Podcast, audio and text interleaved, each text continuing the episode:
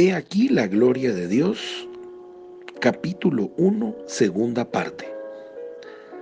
La escritura nos dice que los constructores del templo estaban tan dispuestos y de buen corazón que Moisés tuvo que finalmente impedir que dieran más de su riqueza material a Dios. Versículo 5. A decirle Moisés, la gente estaba trayendo más de lo que necesitaba para el trabajo que el Señor ordenó hacer. 6. Moisés hizo correr por todo el campamento la voz de que ni hombres ni mujeres siguieran haciendo más labores como ofrendas para el santuario, así que impidió que el pueblo siguiera trayendo ofrendas. 7. Pues no solo había material suficiente para llevar a cabo el trabajo, sino que sobraba. Esto está en Éxodo 36 del 5 al 7. Oh Padre Celestial, yo oro para que llegue un tiempo en que nuestra fraternidad sea permeada por un espíritu de generosidad voluntaria que impregne toda acción. Necesitamos materiales, manos de obra y herramientas para construir nuestro avivamiento, así como Moisés los necesitaba para construir el arca. Construyeron el arca a partir de una abundancia de materiales y de instrucciones muy precisas. Dios le dijo a Moisés cómo construir el arca. Tantos codos de este lado, tantos otros codos de ancho y tantos codos de profundidad para completar el lugar santo, el lugar santísimo, el altar del incienso, los pilares, hasta el último detalle. Cuando se acercó a la finalización, en el versículo 30 del capítulo 39, dice, también hicieron la placa de oro puro que lo consagraba como sacerdote. En ella grabaron a manera de sello consagrado al Señor. ¿Lo ves, fraterno? El Señor había mandado a sus hijos que construyeran el tabernáculo y les había dado instrucciones muy específicas en todas y cada una de las partes del edificio. Cuando se hizo el templo, Dios mandó a sus hijos que escribieran una cosa en ese tabernáculo y lo quiso en todas las letras mayúsculas. Santidad al Señor. Santidad sobre todo. Santidad es importante para Dios. Después de que se preparó el tabernáculo, Dios nombró al sacerdote. Éxodo 40 del 13 al 15 dice, y que Aarón se ponga la ropa especial Luego derrama aceite sobre él para consagrarlo como mi sacerdote. Acerca luego a sus hijos, ponles las túnicas y derrama aceite sobre ellos como lo hiciste con Aarón, para que sean mis sacerdotes. Con este derramamiento de aceite sobre ellos se establece un sacerdocio eterno a través de los siglos. Éxodo 40, 29 dice, por medio de sus sacerdotes entonces dieron una ofrenda de sacrificio a Dios. ¿Cómo? Lo dice el versículo 29. De esta forma. Luego puso el altar de los holocaustos a la entrada del santuario, la tienda del encuentro y en él quemó animales y cereales como ofrendas, tal como el Señor se lo había ordenado. Después de que los israelitas hicieron estos sacrificios, entonces la gloria de Dios vino sobre la tienda. Y era muy poderoso. Era tan poderoso que ni siquiera Moisés podía entrar en el tabernáculo a causa de la presencia de Dios. Éxodo 40:35 dice, Moisés no podía entrar en la tienda del encuentro porque la nube se había asentado sobre ella y la gloria del Señor llenaba el santuario. Amados, Seamos honestos sobre nuestro caminar con Dios. Hoy en día se pone tanto énfasis en la naturaleza amorosa y comprensiva de Dios, un Dios siempre listo y dispuesto a perdonar nuestros errores, que por cierto Dios le llama pecados, que a menudo olvidamos que tiene otra parte en su naturaleza, una parte que desprecia y detesta lo que no es santo. Primera de Crónicas 16:29 dice, Tributen al Señor la honra que merece su nombre. Traigan sus ofrendas y vengan a su presencia. Adoren al Señor en la hermosura de la santidad. Aquí está la verdad bíblica simple. Dios no quiere tener nada que ver con aquellos que no son santos. Levítico 11:45 dice, Yo soy el Señor, yo los he sacado de Egipto para ser su Dios, así que ustedes deben ser santos, porque yo soy santo. Por eso Él demandó el sacrificio de sangre animal, para expiar el pecado en sus vidas y hacerlos santos a la vista de Dios. Salomón construyó un templo y Dios le dijo que trajera trompetistas y cantantes para celebrar el día. Segunda de Crónicas 5 del 11 al 14 dice, los sacerdotes salieron del santuario. Todos los sacerdotes que allí se encontraban habían sido santificados y no mantenían sus turnos.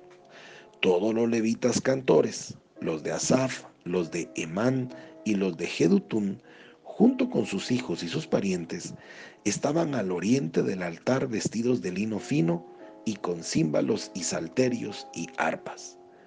Con ellos estaban 120 sacerdotes que tocaban trompetas. Cuando las trompetas sonaban, todos cantaban al unísono y alababan y daban gracias al Señor. A medida que alzaban la voz con trompetas y címbalos y otros instrumentos musicales, alababan al Señor y decían, Ciertamente Él es bueno y su misericordia es eterna. Entonces el templo, la casa del Señor, se llenó con la nube. Y por causa de la nube, los sacerdotes no podían estar allí para ministrar porque la gloria del Señor había llenado el templo de Dios. Este pasaje nos muestra mucho acerca de la naturaleza de Dios y de lo que le agrada. El esplendor y la gloria de Dios fue tan grande que cuando fueron santificados y unificados como uno, cantando, alabando, agradeciendo al Señor, toda la casa de Dios se llenó enteramente con una nube azulada y los sacerdotes no podían permanecer parados para ministrar. La alabanza fue vital para el servicio. El sacerdote del Antiguo Testamento se reunió con Dios en el lugar santo, pero los requisitos necesarios para ese encuentro milagroso fueron la acción de gracias y la alabanza. Salmos 104 dice, entremos por sus puertas y por sus atrios con alabanzas y con acción de gracias. Alabémosle, bendigamos su nombre. A través de nuestra oración, alabanza y acción de gracias, el mismo poder que Moisés experimentó cuando se le instruyó que construyera un tabernáculo donde Dios pudiera morar entre su pueblo, puede existir en nuestra vida hoy en día. Pero por favor, libérese de todas sus expectativas preestablecidas de cómo la oración y la alabanza deben ser en reuniones y conferencias. No hay fórmula establecida de cómo alabar. La escritura nunca nos dice debemos hacer esto o cantar aquello para alabar a Dios.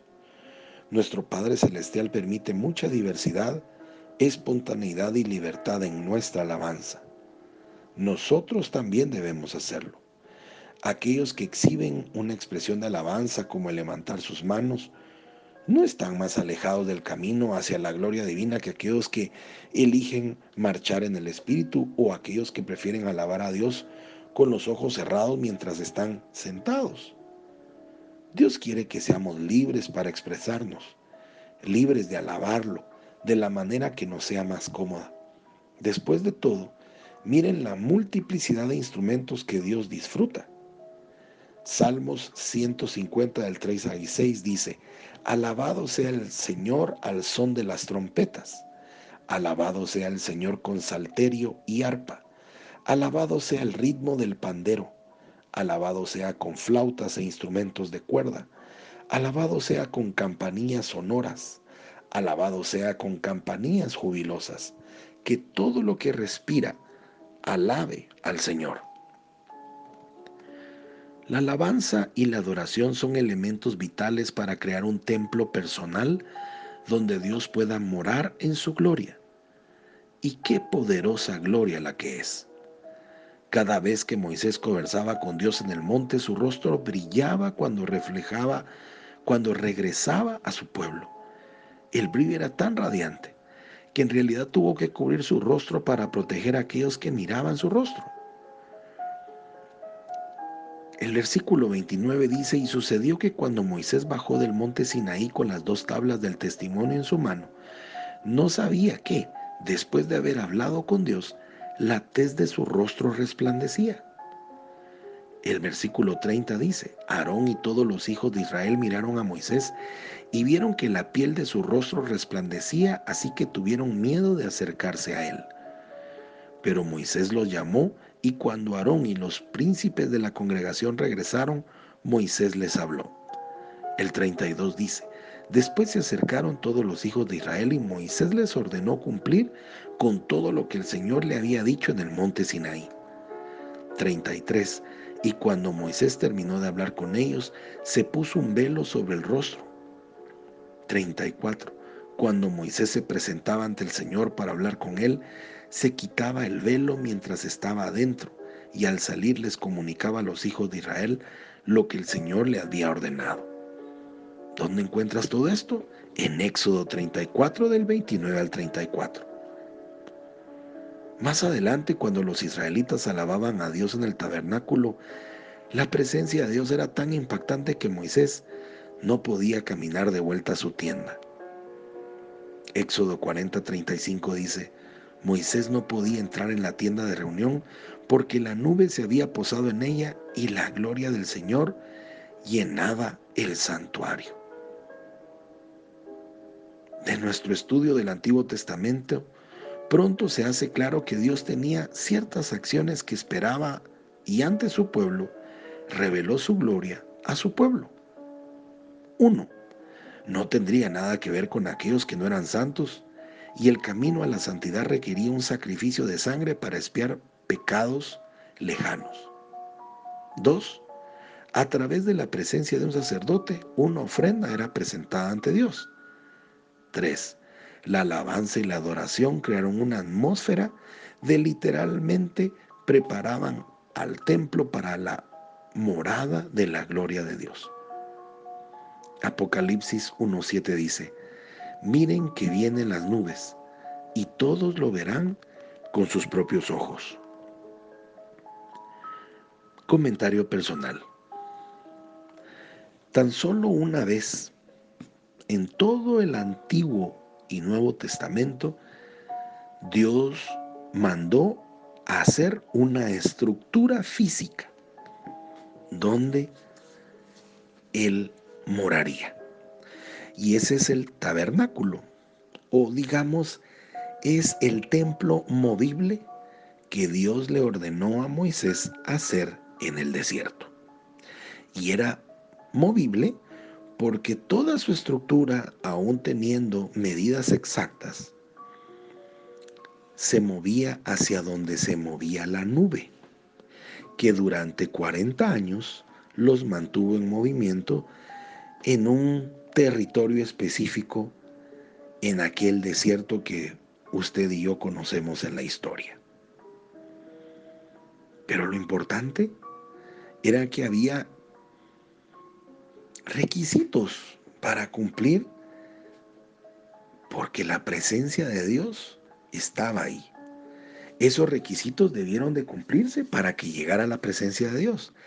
Y si no se cumplían, la presencia de Dios desaparecía. Y la presencia de Dios era tan importante, tan excelsa, tan impactante, que ustedes ya escucharon lo que pasaba en el rostro de Moisés.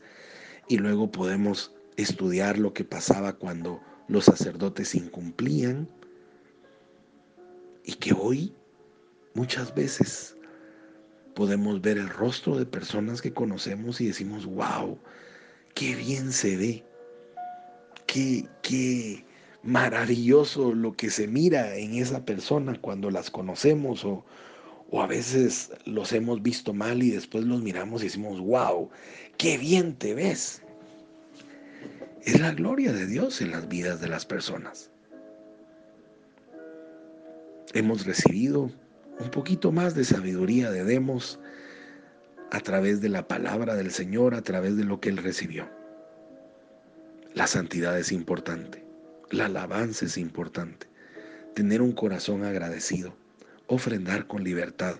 ¿Cuántas cosas hemos recibido en este primer capítulo? Soy Pablo Zárate y te deseo un día lleno de bendiciones. Hasta mañana.